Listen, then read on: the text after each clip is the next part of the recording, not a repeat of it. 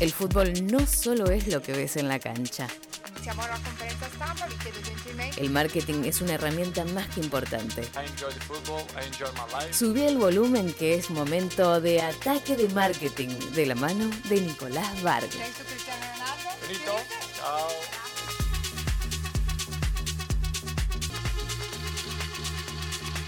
Bienvenidos a la tercera columna de marketing deportivo en Ataque de Marketing. Y vamos a empezar con cinco casos que pasaron en Europa durante la cuarentena y de la vuelta al fútbol. Así que va a estar bien variado, bien entretenido.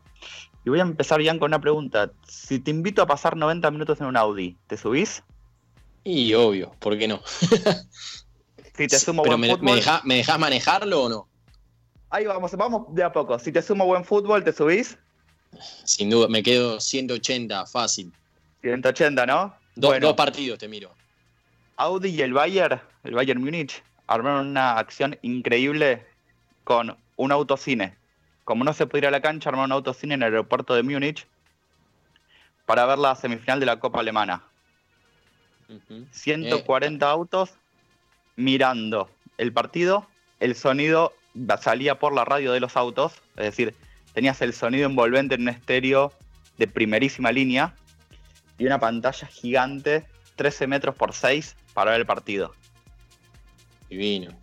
Me Como si fuera poco, como si fuera poco, los regalitos, ¿viste? Que la bolsita con esto, que la cerveza sin alcohol, obviamente, snacks y otras y otros chiches acompañaron la movida que impactó muchísimo en el prestigio de ambas marcas, tanto el club como la automotriz. Muy bien, Así muy bien. Está, está- que- una, una linda activación esa, eh, interesante. Más en este tiempo. Hermosa. Hermosa y una forma distinta de, de mimar a un público muy, muy fiel, este, como lo, lo es el público alemán. Dos acciones increíbles del Leganés. Una que me encantó porque le, cer- le cerró la boca a un montón de gente que dice que ser jugador de fútbol es fácil. ¿Viste? La típica, tienen la vida resuelta, corren un ratito y demás. Sí, Paul Lorente. sí. Mm. Paul Lorente, el preparador físico del Leganés, se transformó en celebrity. Empezó a transmitir los entrenamientos con ejercicios del plantel profesional abiertos a la comunidad. Se Mirá. te acabaron las excusas, ¿viste? Cuando decís estos pies corren un ratito. A la segunda rutina te quedaste sin aire y ellos siguen, vos viéndolo por tu casa, pero en vivo, lo cual generó un- una conversión increíble y se transformó medio como un personaje, el, el entrenador, el preparador físico del Leganés, generando este tipo de interacción con los hinchas. Y la segunda del Leganés también, que generó muchísimo impacto y divirtió mucho en, cuando arrancó el confinamiento en, en España, es que transmitieron por Twitter, ¿viste los hilos de los partidos? Sí. Pero el partido que nunca se jugó. El hicieron un minuto a minuto. Exacto, hicieron un minuto a minuto del encuentro que iban a jugar contra el Valladolid. Inventaron todo lo que fue, iba pasando. Un 2 a 1 que ganaron faltando 4 minutos. Acciones muy, muy divertidas. Por ejemplo, un bar que pidieron pero que no lo pudieron ejecutar porque no había nadie en el bar. Ah, Este, y lo divertido de esto es que le dieron muchísima visibilidad a sus sponsors. Viste que la semana pasada hablábamos de cómo vos le devolvés al sponsor todo lo que pagó y que ahora no tenías cómo dárselo. Entonces, Exacto. con, con esta gran movida en redes sociales y con, todo el impacto que fueron generando, este, las menciones y las apariciones de los sponsors este, fueron muchísimas. partamos, Nico, de la base que, más allá de todo esto que contás, eh, con esto de la pandemia, los partidos a puertas cerradas en Europa, aumenta también el rating en televisión. Más allá de que la televisión no es muy vista, si hay algo que se ve por tele, son los partidos, ¿no? En este caso, obviamente, como te digo, no va de lleno al tema que estás contando, pero los sponsors se ven beneficiados a través de estas acciones, también a través de la televisión. Eh, creo que a la vez termina siendo un momento en el cual eh, se van a terminar replanteando varias cosas. Sí, a ver, para tomar una dimensión de lo que es el fútbol o el deporte principal de cada país, porque hay lugares donde el cricket es el deporte principal y ahí el que mueve la aguja es el cricket, pero en la mayoría del mundo el fútbol, es el principal motivo por el cual un adulto compra mm, el cable o paga por ver televisión. Mira, ¿sí? buen dato. Entonces, eh, más ahora con tantas plataformas para ver otros, otros tipos de entretenimientos.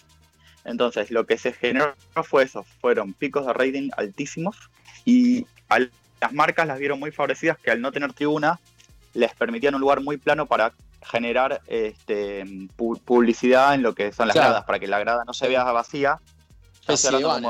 Pero en la, tribuna, para que no se vea vacía, plotearon con eh, publicidad móvil y que se iba cambiando este, con el transcurso de los partidos. Y lo otro que es curioso es que se generaron los efectos de, sonido tipo la Play, para que el partido no, le falte ese, ese sentido de pertenencia y como uno está acostumbrado a ver fútbol en vivo. El ambiente. Generaron audio ambiente, claro, sonido ambiente para, para alentar. Una, una tercera este, acción que lamentablemente se tuvo que hacer, que es este, por lo que pasó con, el tema del racismo en el mundo, este, fue la Premier, que la verdad que me encantó lo que hizo la Premier como, como liga entera, ¿sí? Armó una movida en contra del, racismo.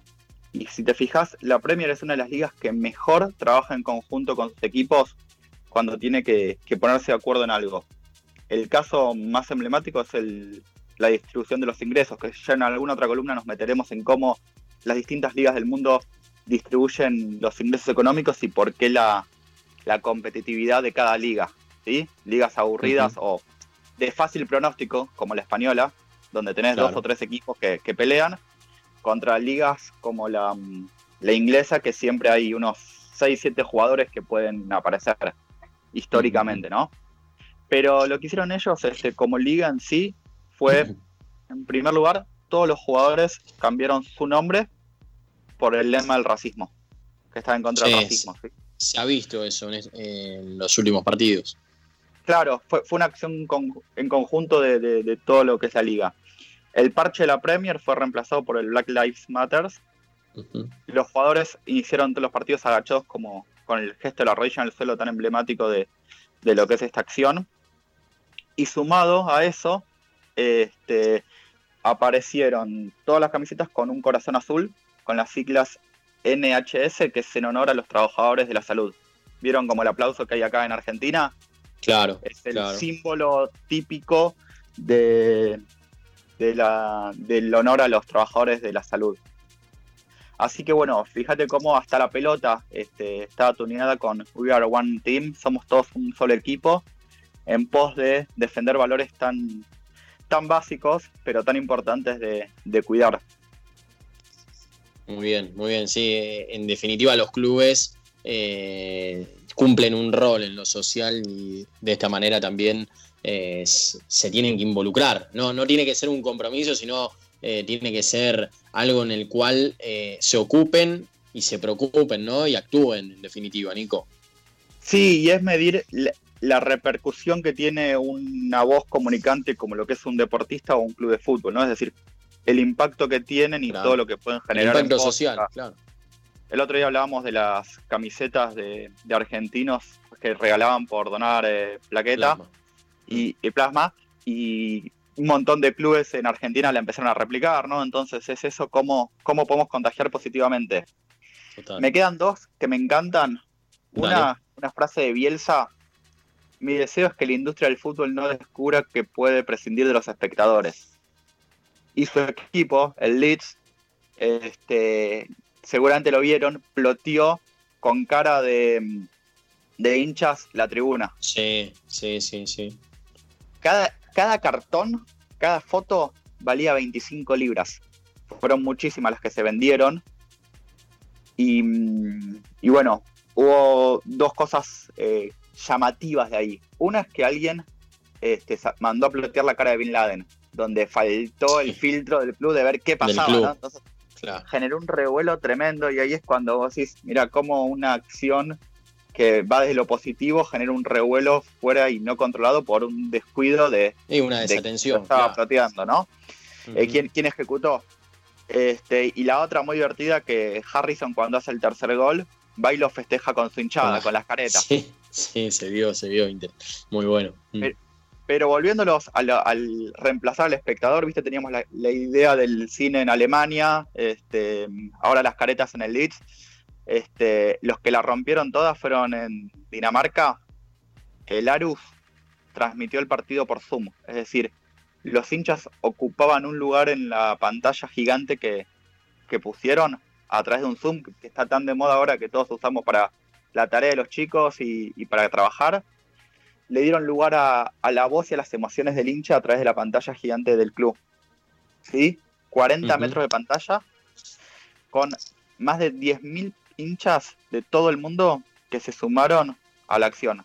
En este caso, una acción gratuita, no, no había este, paga. Este, a eso le sumaron figuras dibujadas de cartón y, también armaron lo que era el autocine, o sea que los en Dinamarca armaron un 3x1 en las acciones que estuvimos viendo hoy. Sí, sí, sí, sí, una acción triplicada, ¿no? En este caso. Tremenda. Y te cierro con una que, te pregunto, ¿cómo ves la idea de ganar más de un palo de euros en dos horas? Son atentados, ¿no? dónde que, pido, pido permiso, no sé, a alguien y Legal, 100% legal. 100% legal. y, lo, veo bárbaro, Nico. Palo pesos también, eh, te digo. Ni hablar, ¿no? El Barcelona armó lo que son las fan tokens, esto, esta criptomoneda ¿sí? que ya la tenían otros clubes, la había tenido el PSG y la Juve primero, después este, Independiente en Argentina tiene algo parecido con experiencias y demás a través de, participar, pero el Barcelona generó el caso más grande de facturación en criptomonedas. Pusieron 600.000 criptomonedas, estos fan tokens, tokens, a 2 euros cada uno y, y los pusieron disponibles por 48 horas. A las 2 horas volaron, facturaron un palo 200, un palo, un palo 1.2 millones de euros en dos horas. Increíble. No solo eso, como, como toda criptomoneda, entra a cotizar en, en, el Ether, ¿sí? Entonces, este, la moneda no solo que valía 2 euros, sino que ahora ya vale 4.66. Claro. Tomó más valor. Tuvo un pico de 6 dólares con 70 y después ya está en 4,66.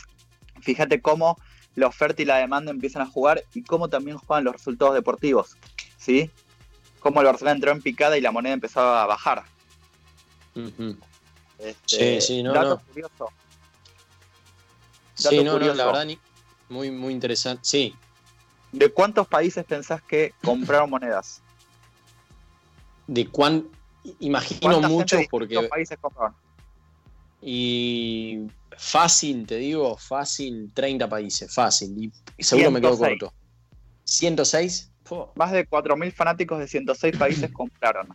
Ahora, ¿para qué sirve? No hablamos de eso. Para cosas muy pavas y muy profundas. Es decir, tener voz y voto en un club de fútbol. Por ejemplo, en este caso, la primera acción que tenía era eh, elegir el mural que va a vestir el vestuario del Barcelona. Se hizo, se hicieron un montón de diseños, se eligieron cuatro y quienes tengan estos, estos tokens, esta moneda virtual, van a poder comprar, van a poder votar por cuál es el, mural que queda en el Barcelona, cómo va a estar vestido el vestuario del Barcelona. Claro, ¿Sí? ese atractivo. Mm.